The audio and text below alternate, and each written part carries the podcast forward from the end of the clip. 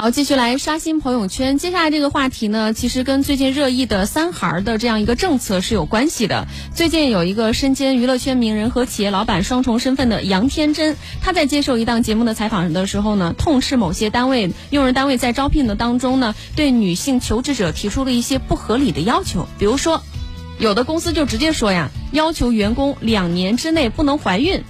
怀孕是有病，甚至还有这样的说法。然后杨天真的这一份发言呢，也是赢得了很多网友的支持。很多人都在留言当中曝光了那些想方设法刁难员工，而且呢降低自身负担的用人单位。比如说，有的有的是要求入职之后呢，一定时间之内不得怀孕。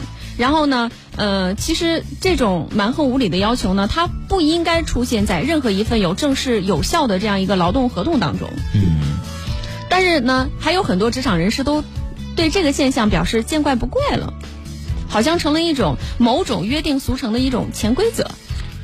哎呀，这就是这个，因为我们一直在讲这个公平，公平就是这个男女平等、平权等等这些话题。嗯。但是呢，其实，在很多问题上，就是我们之所以喊，就是因就是在某种程度上，他这个权利不平等。嗯。所以才要喊这个权利平等，去喊平权。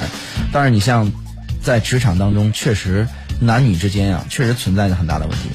比如说最简单的，就像这个很多，当然你你说完全归罪于用人单位，好像说这个这个他们都是就是原罪，也也不是，也不全是。对，因为他们毕竟他们的用工成本现在在一点一点的增加。嗯。那既然是我要付出这么多的这个，因为这个女性确实，比如说她在生育方面，在等等这些方面，因为这些原因，她确实需要。放弃很多的工作的时间跟机会，嗯，那在这个时候，就是这个问题怎么去平衡呢？这恐怕这个现在也也很难。包括你让用人单位自己去平衡这个单位的话，呃，这这个这个事儿的话，那用人单位他又去承担这部分的成本。比如说，女性她在这个婚育的时候，然后呢休假。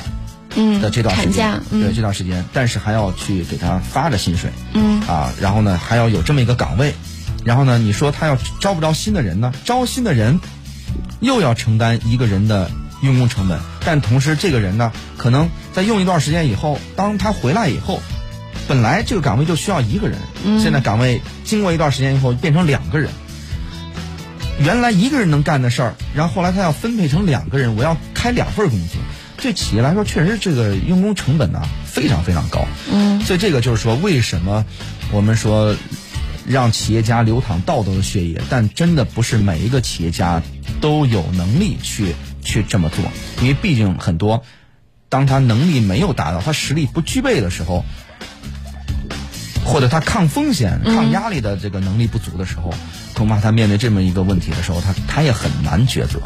我们之前就看到过有一些就是已婚已育的女性，她在求职的时候就不得不在呃承诺不怀孕和找不到工作之间来做一个二选一，就看你怎么选择了。对，所以就对于女性来说，确实在这个职场方面，呃，面临着非常非常多的这个问题和挑战，相比于男性来说，嗯，而且更加艰难。